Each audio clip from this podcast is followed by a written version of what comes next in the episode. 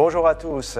En 1991, lorsque l'URSS s'est effondrée, des dissidents ont réclamé un procès des crimes du communisme soviétique, ou tout au moins, ils espéraient qu'une commission établisse les crimes de façon irrécusable, les crimes qu'avait commis euh, ce, euh, ce régime. Pour ces dissidents, c'était la condition indispensable pour que la Russie puisse s'extraire de son héritage totalitaire, rompre avec lui et pour que la Russie espère construire une démocratie libérale. Or, ce procès des crimes du communisme soviétique n'a pas eu lieu. Alors, nous qui connaissons la suite, nous qui vivons à l'heure de la guerre en Ukraine, déclenchée par Vladimir Poutine, euh, est-ce que nous sommes en droit de nous interroger? Est-ce que les craintes de ces dissidents se sont vérifiées sur l'évolution de la Russie?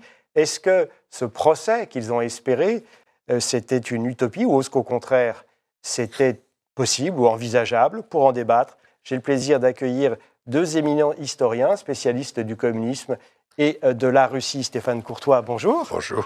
Vous êtes directeur de recherche honoraire au CNRS. Vous avez dirigé, faut-il le rappeler, le livre noir du communisme qui a eu un immense retentissement.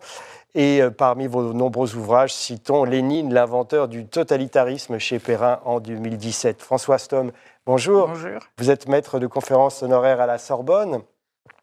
Et parmi vos nombreux livres, euh, saluons Beria, le Janus du Kremlin. C'était aux éditions du Cerf en 2017. Ça se lit comme un roman, je l'ai dévoré.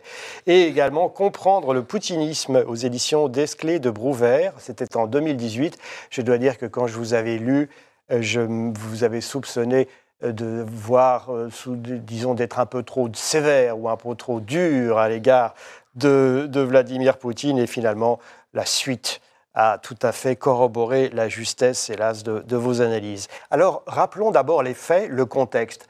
Quand cette revendication d'un procès est-elle née chez certains dissidents? Est-ce que euh, c'était déjà une idée qui était dans l'air à l'époque du communisme triomphant, lors du, que, et que des dissidents à l'extérieur, en exil, auraient défendu Ou est-ce que c'est une idée que Vladimir Bukovski impose euh, lorsque l'URSS s'effondre entre août et décembre 1991 euh, c'était une revendication qui commence à se faire entendre à la fin des années 80 sous, sous Gorbatchev.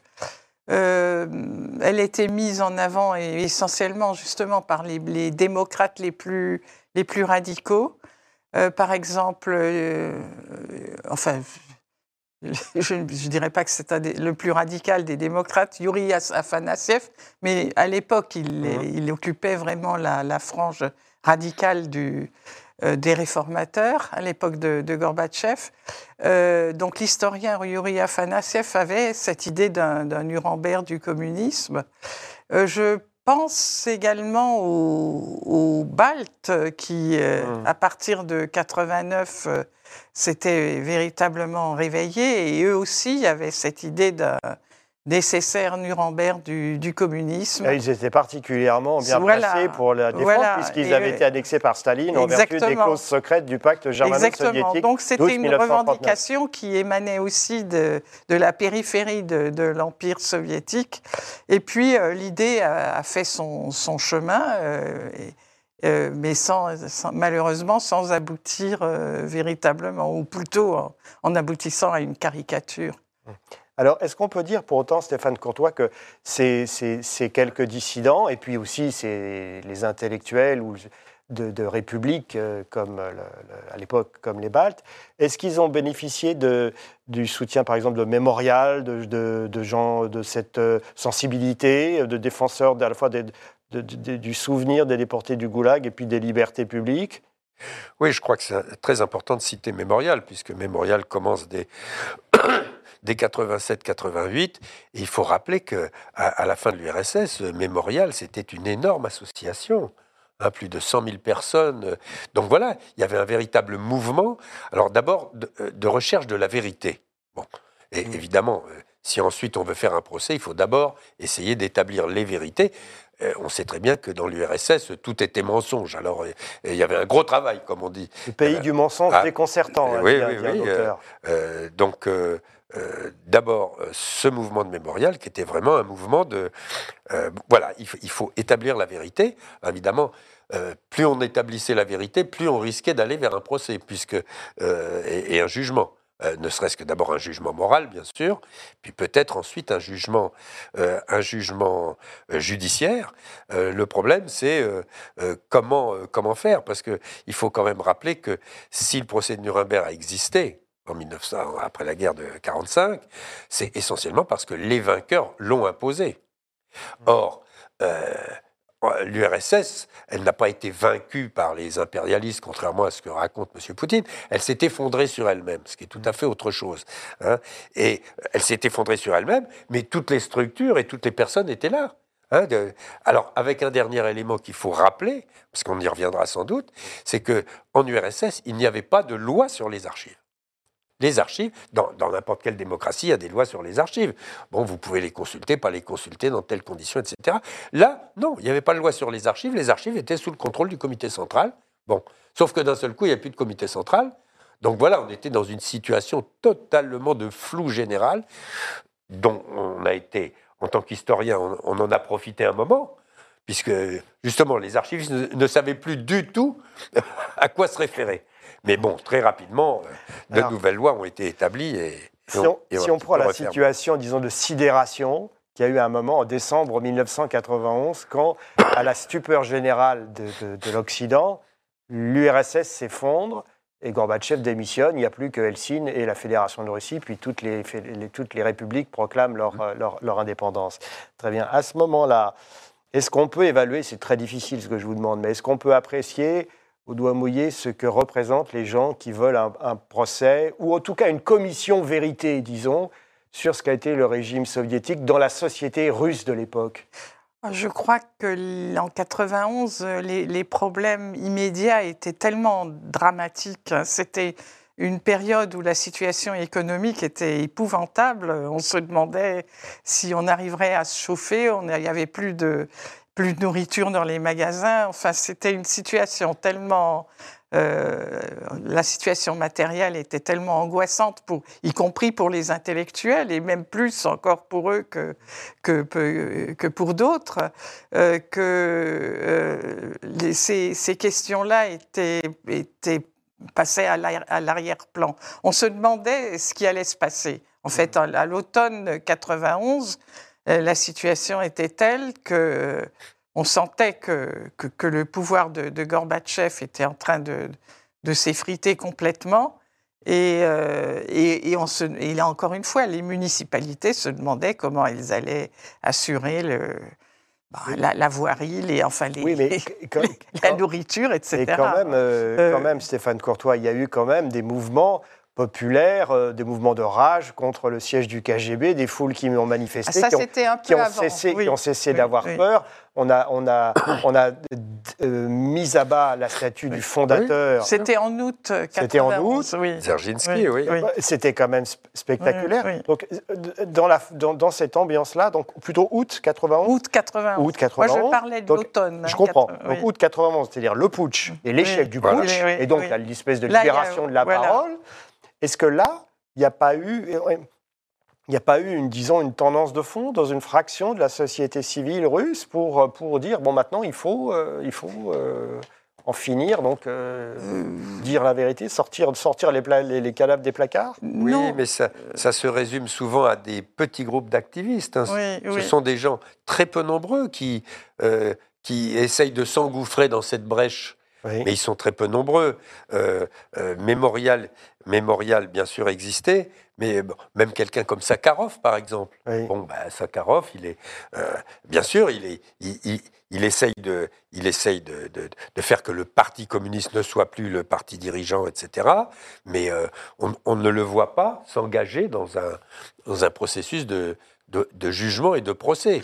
Donc, ce qui est important après 91, après l'échec du putsch, c'est que le KGB avait pris un coup de massue sur la tête et qu'il était complètement, pour un moment, il se demandait s'il allait survivre. Si, euh, Yeltsin interdit le Parti communiste, ça c'est très important aussi. Donc, ils, étaient tétanisés, ils étaient tétanisés. Et, il aurait pu y avoir un mouvement ah, qui, aurait profité de ce désarroi, surtout du KGB, pour pousser l'avantage. Mais ça, euh, malheureusement, ça n'a pas eu lieu. Euh, tout simplement, enfin en grande partie à cause des, encore une fois, des passions politiques euh, immédiates qui, de l'affrontement entre Gorbatchev et, Yeltsin notamment, qui, qui, occupait le devant de la scène. mais, en décembre, à partir de décembre 91, François Stock, alors là, Yeltsin est seul, est seul maître à bord. Oui, mais alors là, la, priorité, ça va être les réformes économiques. Là, on s'engage, il y a la libération des prix, et il y a tout le choc du programme de réforme. Et encore une fois, le, je dirais que le, le, le euh, les préoccupations plus larges, oui, les préoccupations des dissidents euh, passent encore une fois au second plan. En revanche, ce qui va mettre la question du procès du Parti communiste sur le devant de la scène, ça va être l'affrontement euh, cette fois-ci, à partir de déjà février 92, l'affrontement entre Yeltsin et le Parlement qui devient de plus en plus communiste, contrôlé par les communistes. Alors les communistes vont euh, vouloir euh, intenter un procès à, Yeltsin parce qu'il a interdit le Parti communiste. Et, ça, c'est l'origine de ce. Oui, et, Vladimir Boukowski, je crois qu'il se sert de cette tribune. Voilà, voilà. Pour bah, dire, puisque évidemment, le, procès ne vise pas à faire le procès du parti, mais au contraire à, l'autoriser ou non. Bah, lui, il essaie de détourner un peu les, les réformateurs et Boukowski vont profiter de cette euh, brèche pour revenir, pour venir à ce programme de procès hum. du communisme. Il était, il était, très persévérant, le Bukowski. Et, hein, Boris Yeltsin, qui veut euh, défaire la, fraction communiste du, parti, euh, va appuyer, va s'appuyer sur ces, ces, dissidents qui, eux, étaient des idéalistes. Eux mmh. étaient, mais en fait, ils, étaient en quelque sorte manipulés par... Euh, par, par un, un, autre clan d'apparatchiks, qui était le clan des apparatchiks yeltsiniens. Mais ça aurait peut-être pu être leur intérêt de poursuivre dans cette voie et de s'attaquer au ah, KGB. mais on, leur a, on leur a donné quand même. Les archives se sont ouvertes. Ils ont, ils ont vraiment profité de cette conjoncture exceptionnellement favorable qui, de scission. Ce que vous nous expliquez, c'est que c'est des luttes de clans Exactement. qui ont déterminé, qui ont permis, qui ont permis de, gagner du terrain aux libertés publiques à un moment. Voilà, c'était une brèche que euh, ces dissidents, euh, et, Bukowski surtout, ont, exploité, ils sont, sont engouffrés là-dedans, dans l'espoir de, justement de, de, détourner le procès de, de mmh. l'intention des, mmh. des, communistes qui, et, et, d'arriver à un, procès du régime communiste lui-même. Alors, euh, vous, en tant qu'historien, Stéphane Courtois, donc vous avez, par ce concours de circonstances, un libre accès aux archives pendant quelques années. Et ça devait être quand même très émouvant. Rappelez-vous, la ah, première fois, vous arrivez, vous voyez, et on vous dit, bah, servez-vous. Quand vous rentrez dans la caverne d'Ali Baba, c'est le plus beau jour de votre vie. Et quand vous êtes historien et que vous rentrez dans des archives dont je, je vous signale que jusqu'en 1991, on ne savait même pas s'il y avait des archives. Moi, je n'avais aucune idée. Vraiment? Ah ben parce que c'est un, régime qui écrivait beaucoup. Qui ah oui, oui, oui, mais euh, gardait-il des archives? Euh, euh, Comment imaginer que les archives du Parti communiste français étaient toutes déposées dans un centre d'archives à Moscou? Ça, ça paraissait... Jusqu'à la fin? Ah mais, bien entendu, ah mais bien entendu. Donc ça paraissait stupéfiant. Bon, et d'ailleurs, euh, d'ailleurs, euh, quand, euh, quand nous sommes arrivés, parce que j'étais avec deux collègues, donc à, l'automne 92, en septembre 92, mhm. nous avons rencontré donc la, la personne, Madame Charnazarova, qui, qui, était la patronne des archives de l'international communiste. Mhm. Et dans un premier temps, c'était Niet. C'est-à-dire quand, ah. quand, elle, avec beaucoup de, hein, beaucoup de salamalek, elle nous a demandé euh, qu'est-ce qu'on venait faire. On a dit, est-ce qu'il y a des archives du Parti communiste français C'était à peu près Parti communiste, comment vous dites? Francois à français. Ah non, non, non, non, non, désolé, désolé. Ah non, ça ne me dit absolument rien, etc. Bon. Il y a quand même eu des résistances, donc. Ah, il y avait, il y avait une résistance très forte. Ces gens-là avaient été formés pour ne pas communiquer les archives. Hein. et elles étaient en principe sous le contrôle du comité central. Il y avait du comité central. Du KGB. Et du KGB, bien entendu. Bon. donc, donc voilà. Hein. Alors, ce qui est étonnant, c'est que, bon, au bout de quelques jours où nous errions dans les immenses couloirs de ce centre d'archives. C'est grand Ah oui, oui, c'était l'ancien institut du marxisme-léninisme ah en plein centre de Moscou, un, bloc absolument invraisemblable, euh, kafkaïen. et et en, passant dans des couloirs, avec des toutes petites lumières, etc., une porte s'est entr'ouverte et quelqu'un m'a fait comme ça. Sérieusement? Oui, C'est un film que vous nous racontez. Non, non, mais c'est. Et, moi, je dois dire que j'étais. Euh, si je rentre, qu'est-ce qui se passe? Bon. Et en fait, c'était un, historien du centre qui savait évidemment très bien que euh, nous étions arrivés, qu'on était là et qu'on nous avait refusé qu'on nous avait dit qu'il n'y avait rien. Et donc, il m'a fait tout un cinéma euh, au moment où j'allais sortir de son bureau, après quelques salles à Malek. Il m'a dit Oh, mais attendez Alors, il avait une immense euh, bibliothèque. Il faisait semblant de chercher un livre. Finalement, il a trouvé le livre. Après, il a fait semblant de chercher. Et puis, et puis d'un seul coup, il me montre une petite cote là, tout en bas, 517. Mais, mais dans un anglais approximatif, il me dit Je crois que c'est le fonds français. Ah. Je me précipite chez le directeur. Hein, Cyril Anderson, un vrai historien qui venait d'être nommé, qui, avait, qui venait de reprendre ça en main. Et je lui dis, euh, euh, j'arrive fou furieux évidemment, en disant voilà, on me, dit qu'il n'y a rien, et là voilà. Oh, il me dit calmez-vous, calmez. Il parle très bien français, calmez-vous, calmez-vous. Je le vois. Alors, un bureau à la soviétique, à une table de 10 mètres de long, des téléphones partout. Il prend son téléphone. Allô,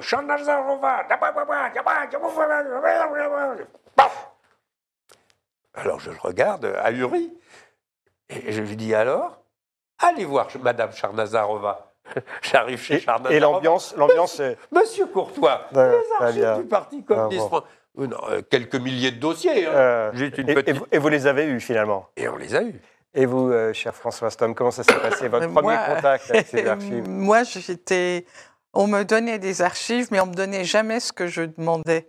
En fait, c'était leur, leur, leur, politique, c'était de ne pas refuser, euh, mais, mais, de vous donner des trucs complètement, enfin, sans intérêt. oui, sans intérêt. Des, qui a obtenu des médailles, euh, comment le, le présidium distribuait. Voilà, le genre de choses qui n'avaient aucun rapport. Et puis des, des, détails sociologiques, la construction de telle, telle usine, enfin les des, questions euh, sociologiques, et, mais qui n'avaient aucun rapport avec ce que moi je cherchais. Vous cherchiez quoi? Bah, Je cherchais, déjà, je travaillais déjà sur, euh, sur Beria, et je voulais un peu les... Le chef de la police politique à la fin voilà, de l'année Staline. Voilà, c'est ça. Donc je cherchais des, des archives qui m'éclairent sur les mécanismes politiques, les, les, mm. discussions du Politburo, euh, etc. Enfin, les archives de Staline, par exemple. Mm. Et ma tactique, euh, quand j'ai vu la manière dont, je perdais du temps à Moscou, finalement, c'était, ça a été d'aller dans les républiques, euh, et, les eh ex-républiques soviétiques, où là, euh, bah, par exemple, les archives du KGB de Lituanie, bah, on m'a ouvert les portes et là, je pouvais prendre absolument ce que je ah, voulais. C'était là la caverne bah d'Ali Baba. Là, vous, oui, vous avez, oui, bien sûr, il fallait y penser. Vous avez été reçu euh, à bras ouverts. J'étais même, je crois, la première étrangère à, entrer quand les, fourneaux étaient encore chauds. les documents qu'ils avaient brûlés en partant. et, ils, avaient récupéré des choses? Et ils avaient brûlé beaucoup de choses. Hein. On voyait qu'il y avait beaucoup de dans, des, dans des fourneaux. Euh. Et donc les, les, les, les, Baltes avaient pris possession de ces locaux après que le KGB soit parti. Voilà, et, j'ai pu entrer là et mmh. aller directement dans les rayons voir, euh, voir ce qui était là.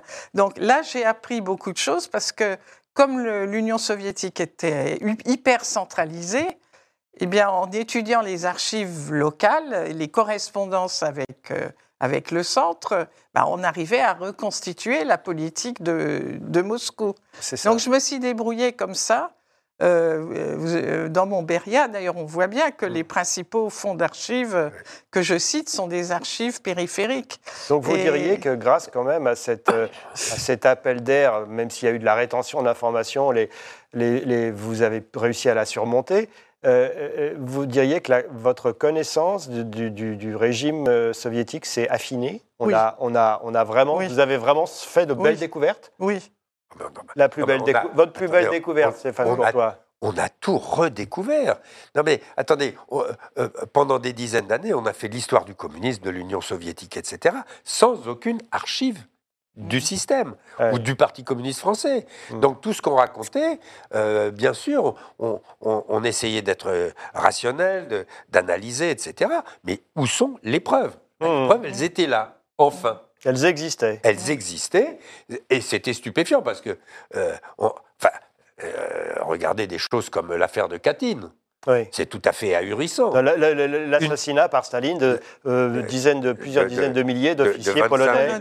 De, de, 25 000 Polonais, dont les 4400 du charnier de Katyn, eh bien, tout ça tenait sur une simple feuille de papier comme celle que vous tenez, 21-29-7, hein, euh, l'ordre du 5 mars 1940 euh, de Staline et de tout le bureau politique, ordonnant l'ordre d'assassinat. Mmh. Bon, et, hein, comment expliquer à l'époque la mesure suprême mmh. euh, mais quand même, comment expliquer qu'un régime pareil n'est pas, pas brûlé, n'est pas détruit la trace de cet ordre Voilà. Non, ils ont.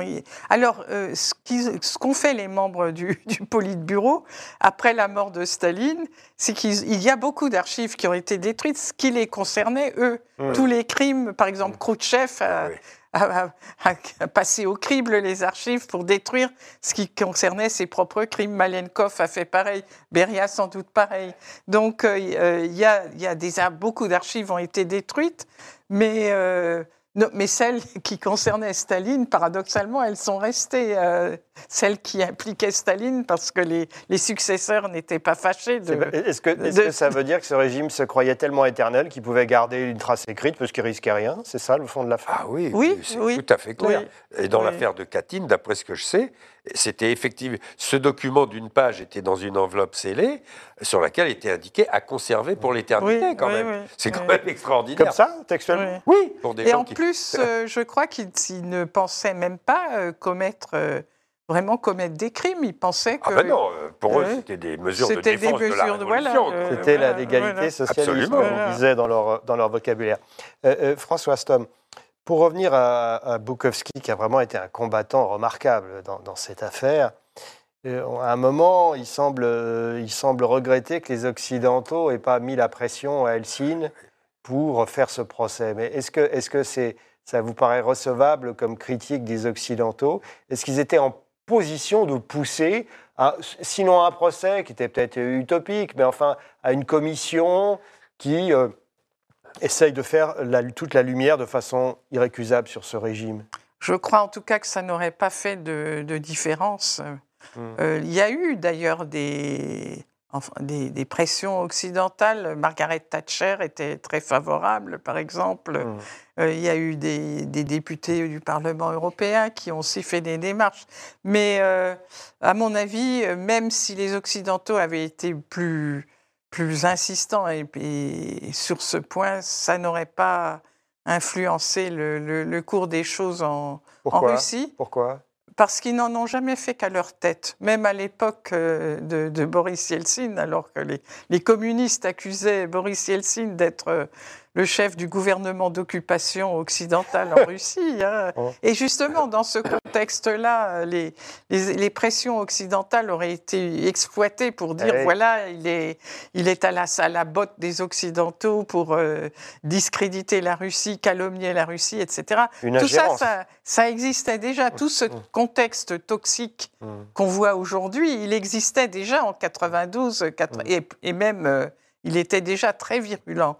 Donc, euh, et c'est d'ailleurs ce qui explique que, l'affaire du, jugement sur le parti a, fini en eau de boudin parce que euh, Boris Yeltsin n'a pas osé euh, affronter les affronter les, bruns rouges, comme on les Vous appelait. Vous pensez que personnellement, intellectuellement, il, aurait, il trouvait que c'était envisageable, s'il avait, il aurait pu le faire? Où il était prisonnier de, il était prisonnier de, son, de, son, parcours personnel. Il était, oui, il était prisonnier de son parcours personnel et, et surtout prisonnier de, considérations politiques. en 92-93, l'affrontement avec le Parlement était mm. déjà aigu. Et ça finira par des coups de canon hein, en 93. Mais tout ça, ça a mûri lentement, mais l'affrontement était aigu. Et Yeltsin ne voulait pas euh, euh, euh, créer un nouveau champ de bataille alors qu'il y en avait déjà tellement par ailleurs. Il ne voulait pas ouvrir un nouveau front avec ses, ses, adversaires. Je crois qu'il était sincèrement anticommuniste. Dans un sens, il avait compris que ce qu'était le communisme de façon un peu viscérale je crois qu'il était sincère. C'est quand même à mettre à son crédit. Oui. C'est un personnage qui finalement aujourd'hui est un peu oublié, euh, Elcine. Enfin, c'est un peu le passé. Mais son, sa nature, quand même, son parcours d'apparatchik euh, eh l'a repris malheureusement. Euh, oui. Tous, ces gens-là avaient été des communistes de haut niveau. Enfin, Boris Eltsine avait été, il était le patron de la région de Sverdlov. C'est lui qui avait fait enfin sur ordre bien entendu, mais c'est lui qui avait fait raser la fameuse maison Ipatiev où avait été assassinée toute la famille impériale. Bon, il, était quand même membre du Politburo. Donc, donc voilà, tous ces gens-là étaient quand même étroitement associés au régime. Les hommes du sérail. Et, à partir du moment où on ouvre la boîte de Pandore, qu'est-ce qui peut se passer? Ouh là refermons-la, c'est plus prudent. Hein, et, alors en plus, quand, effectivement, comme le dit Françoise, il y a, se, mêlent des enjeux politiques euh, immédiats, violents, parce que là c'était violent hein, quand, quand, on tire sur le Parlement. Oui, parce qu'il faut, il faut rappeler pour les plus jeunes qui nous écoutent, parce qu'ils vont sans doute tomber de leur chaise, mais qu'en 1993, l'armée tire sur le Parlement. Exactement. ça se finit, c'est pas, une, pas une image. Et, et, le Parlement était insurrectionnel. Hein, et le oui, oui, les gens il avait créé un gouvernement alternatif. et pour, en armes dans le Parlement. Et en armes, oui. donc, euh, donc, ça se finit dans, dans, le sang. Ah oui, ça, ça dans le sang. On, frisait la, guerre civile. Ah oui, on frisait la guerre civile. Oui. je crois que ça c'est... Donc, Merci. L'atmosphère était extrêmement toxique. Mais ce qui est intéressant, c'est qu'en novembre 93, Jirinovski euh, s'est prononcé pour euh, un Nuremberg du communisme. C'est un peu inattendu venant de lui, parce que c'était l'agitateur. Oui, c'est quand on voit le personnage. mais non? justement, parce qu'à l'époque, il faisait déjà son travail de. Et en fait, son, son travail, c'était d'attirer les voix de l'opposition mmh. communiste éventuellement, mmh. de les détourner et de les mettre au service du Kremlin. Et, donc, il faisait le travail pour Boris Yeltsin. Ah, donc, c'est un indice qui, quand même été envisagé. Voilà, la question était dans ça montre, euh, Merci beaucoup. Merci beaucoup à tous deux. L'impossibilité de tirer les leçons du communisme, de l'impossibilité de le condamner est un aspect du drame de la Russie, de son malheur actuel. Cette affaire a préparé, a rendu possible l'ascension de Vladimir Poutine en légitimant son projet, hélas. Merci à mes deux invités. Merci François Stom. Merci Stéphane Courtois. À très bientôt pour un nouveau numéro de Parlez-moi d'histoire.